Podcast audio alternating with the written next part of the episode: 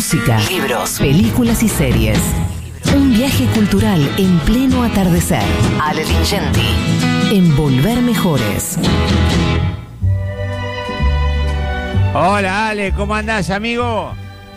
¿Cómo andan? Buenas tardes, buenas tardes para todos. ¿Cómo andás? Vos sé que ayer me quedé enganchado con Sam Cooke y me, me, le- me agarré el, todo lo que es la, la, la, la discografía de, bueno, no toda la discografía, escuché como 10 temas de Sam Cooke, impresionante, uno mejor que otro. Qué buena noticia, me, da, me, pone muy contento que pase eso con, con la columna. Vos sabés que me escribió mucha gente también en Twitter. Evidentemente la canción impactó, la verdad que es un intérprete fabuloso. Las canciones que escuchaste te gustaron. Sí, sí, sí, porque aparte me había quedado con lo que vos dijiste que era de soul y, y en realidad era de, de gospel, era era un cultor de- de- de- de- del gospel, como eran todos los los negritos de las iglesias evangélicas ahí de los de, los pueblos del sur, ¿no? Sí, de todos los grandes músicos americanos eh, negros de esa época y de esta época también algunos, eh, ya, eh, ya menos que antes, surgieron básicamente o se, se, digamos, adquirieron sus principales fundamentos cantando gospel en la iglesia. Eh, eso es así.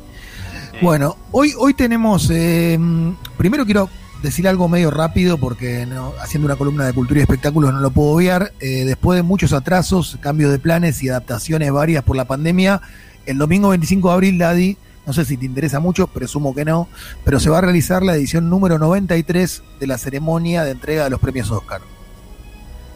Eh, no te importa Eh, mucho los Oscar, no, no, a mí no, a mí, no, no, pero no, no, no, no, no es, no es de Che Guevara que, que no me importa, viste, esa, esa cosa así marketinera de que, ay, son los premios. No, la, la verdad es que no me, no me, no me interesó mucho nunca. Este, pero, pero por ahí la, la sigo, estoy medio alejado de ese tipo de cosas, pero siempre es lindo aprender y saber. La verdad que me, co- como buen normal, digamos, peatón normal, eh, me guío mucho por lo que lo que ganan los Oscars para después decidir qué es lo que veo. Eh, en, Así en que- realidad los Oscar, así que- sí. Así que sí, soy en ese sentido soy bastante común. Los Oscar, Daddy, en general no dicen demasiado sobre la calidad artística de una película. A veces sí, a veces no, pero casi nunca. Pero, digamos, Sí. mucha gente los Pero se consume. terminan viendo, ¿no? Se terminan Y viendo. como un entretenimiento, como, como mucha gente Sí. ve la final del Super Bowl sin entender mucho de fútbol americano. Eh, sí, sí, sí. Bueno, Sí. eh, el evento eh, esta vez va a tener lugar en dos escenarios distintos, en el Dolby Theater y en la estación de autobuses de, de Los Ángeles, que es muy raro, pero bueno, se va a desarrollar ahí. Va a contar también con sedes alternativas en Londres, París, eh, para los que no puedan viajar a Estados Unidos. En Argentina, aquellos que quieran ver la ceremonia a partir de las 21 lo pueden hacer en el canal de cable TNT. De Cablevisión es el 306 creo, y los que tienen otro cable tienen que buscarlo. Yo lo sé porque es de Cablevisión el que tengo yo. Eso es con doblaje al español. Y después, si no, está TNT Series. eh, Está que- Kuchevaski, siempre lo hace Kuchevaski, ¿no? Claro, claro. Sí, y sí. si no hay una, si querés ver la transmisión original, también la podés ver en TNT Series. Bueno, y a diferencia de otros años y a causa del coronavirus, no va a haber alfombra roja, así que los que quieren verlo para eso, olvídense. Eh, y va a haber muchos maestros de ceremonia. Esta es una novedad también. Van a estar Brad Pitt, Laura Dern, eh, Está Harrison mal, Brad. Pitt, viste que está. Salió la otra vez, lo vi salir del hospital, eh, flaco, demacrado, muy, muy, muy mal en sillón de ruedas. No está para estar atravesando por un buen momento físico-espiritual. No, por eso la gran pregunta es cómo, cómo va a ser. eh, Supongo que bueno, va a ser muy breve esto, ¿no? Pero sí, sí, es una, es una buena pregunta esa, cómo va a ser Brad Pitt con el estado de salud que tiene. Va a estar Angela Bassett, bueno, va a haber un par, va a estar el de Breaking Bad, Brian Cranston, van a estar todos. Eh, eh, la más nominada es Mank, de David Fincher, con 10 candidaturas. La verdad que no está muy buena Mank. Eh, eso también habla un poco del nivel de, de esta ceremonia de los Oscars. Va a haber seguramente muchos premios para los afroamericanos. Sí. Los Oscars siempre son políticamente correctos. Bueno, Totalmente. dicho- Además tenés muchas películas nominadas que tienen eh, eso en, en la temática, la, la cuestión de los afroamericanos, con todo el tema de George Floyd. Claramente me parece que una de esas va a tener que ser la candidata. Y me parece que Y con ir, eso Estados Unidos se tira la bandina como perro, ¿viste? va a ir mucho por ese lado y por el lado de las políticas de género, ¿no? Que son las cosas que están muy Eh, en boga en, los, hoy. se- en los 70 fueron con las películas de Vietnam, ¿me entendés? Ellos se, se agarraban y se tiraban la bandina y quedaban como culpables de Vietnam cuando después que, que habían matado a todos los vietnamitas. Sí. sí. Eh, son, son terribles. Te, po- te bombardean y después te mandan meteorate, ¿viste? igual, Igual hay directores, eso es una para otra columna, porque quiero arrancar Sí. con la colu- columna Sí. propiamente dicha, pero la Sí. verdad que hay directores a los que yo les creo. Por ejemplo, a Oliver Stone yo le creo. No, pero eso es aparte, eso es aparte. Si el comportamiento generalizado Sí, de. sí, entiendo. Pero bueno, dale, De- sigamos de con la esto industria. no me- me- Bueno. Claro, sí, sí. Eh, una buena lectura para, para fin de semana. Les recomiendo el libro Salvatierra. Es un libro que se publicó por primera vez, no habíamos hablado de libros esta semana, en 2008. Ya lleva un par de reediciones. Eh, Pedro Mairal es un escritor muy leído acá en el país y también en Latinoamérica y en España. Por eso lo elegí. Es un escritor argentino al que le va muy bien también afuera. Es el mismo de la Uruguaya, de Una noche con Sabrina Love, que fue llevada al cine por Alejandro Agresti con Cecilia Roth. Cecilia Roth, sí, sí, ¿Te sí. acordás de la película? Totalmente, chico. Y aparte estaba el pibe, el, el pibe, el pibe, el hermano de Fonsi, ¿o no? Sí, Tomás, claro. Tomás Fonsi, claro. Sí, sí. Bueno, Mayral es un escritor muy prolífico, su actividad no se limita a los libros porque también es miembro del dúo musical Pensé que era viernes con Rafael Otegui, escribe letras para otros músicos y tiene un programa de radio que se llama Tachame el Nobel, que me parece un gran título para un programa de radio conducido por un Lindo. escritor. Sí, está bueno, está bueno, está bueno, me encanta. Bueno, después Sí. publica una columna en el periódico Folia de San Paulo y este libro, Daddy, yo creo que a vos te interesaría mucho, es una historia, por- primero es una historia de, que tiene que ver con, con la paternidad, eh, pero un- con un enfoque muy particular. Es una novela corta que habla sobre la relación de dos hijos con la figura de su padre fallecido.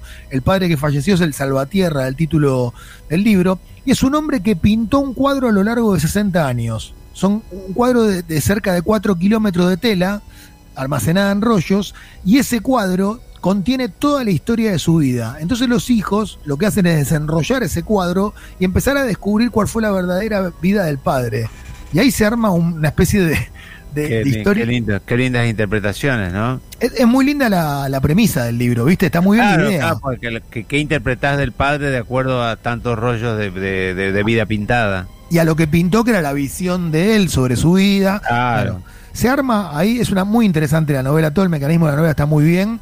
Eh, de alguna manera es un hijo que está buscando al padre después de muerto porque no lo había encontrado en vida eh, y lo va conociendo a través de su obra y se va conociendo a sí mismo también porque el padre lo pintó incluso sin que él supiera.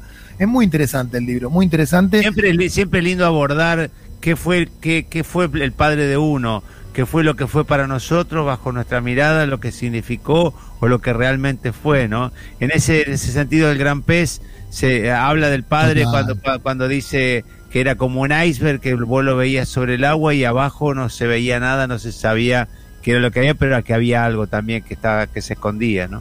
Bueno, la analogía es muy buena porque este libro tiene algo de eso, tiene algo del Gran Pez, sin duda. Me parece una de las grandes películas sobre el tema paternidad, el Gran Pez de Tim Burton, véanla si pueden. Totalmente. Eh, y, y Hermosa. después, hermosa película, muy emotiva. Termino con algo. Para mí, el libro tiene también algo, no sé cómo definirlo, pero como algo fluvial. O sea, esa parsimonia del río y de la llanura mezclada con momentos muy líricos, como una especie de serenidad japonesa. Y el, el propio eh, Pedro Mairal dijo. Ah, Eugenia debe estar eh, enloquecida con todo lo que estás diciendo en estos momentos. porque Me la imagino en estos momentos este, susurrando tu nombre, escuchando las palabras que decís. Dale, imaginando el paisaje del litoral. Bueno, Sí. eh, eh, cierro con una, con una declaración del propio Mairal. Dijo, bueno, lo Sí. que me propuso en el libro es una especie de anulación del yo o dejar el yo diluido, porque es más bien la mirada de Salvatierra, el autor del cuadro, sobre el paisaje, lo que estamos viendo. Su cuadro parecía una autobiografía donde él mismo no estaba, dice Mairal, de este libro hermoso que se llama Salvatierra, que salió en 2008 y que tiene muchas reediciones muy merecidas, porque la verdad que es un librazo. Léanlo, lean a Mairal en general, todos los libros de Pedro Mairal son muy buenos, este en particular es un libro increíble que merecería una película, se llama Salvatierra y se consigue fácil, debe valer unos 900 mil pesos, lo que vale un libro hoy. Mm. Dicho todo esto, Daddy, eh, cierro con música argentina. Hoy vamos a homenajear a un gran músico santiagueño porque mañana, mañana no tenemos programa, pero se cumple un aniversario, fue en el 2009, de la muerte de Sixto Palavecino. Un Oh. gran, gran, Sí, gran- lo conocí, lo conocí, lo conocí. Contá algo, no tenemos mucho tiempo, pero aunque sea cortito, dale. No, no, lo conocí eh, en un programa de televisión y así un, un viejo, o- sí, un viejo, eso, esos, esos viejos que inventaron todo. Sí. Un sabio de la música, un sabio del Totalmente. argentino. Un sabio, que aparte era músico, porque estos tipos, como decía Rita Cortés, eh, el, el- el tipo que es un pelotudo no puede ser un buen actor. Son sabios y que aparte podrían ser pintores, escritores, este fue músico. Este fue músico, un gran violinista, y nos despedimos con la chacarera del paisano que es hermosa. Un abrazo para todos. Chapa. Chau.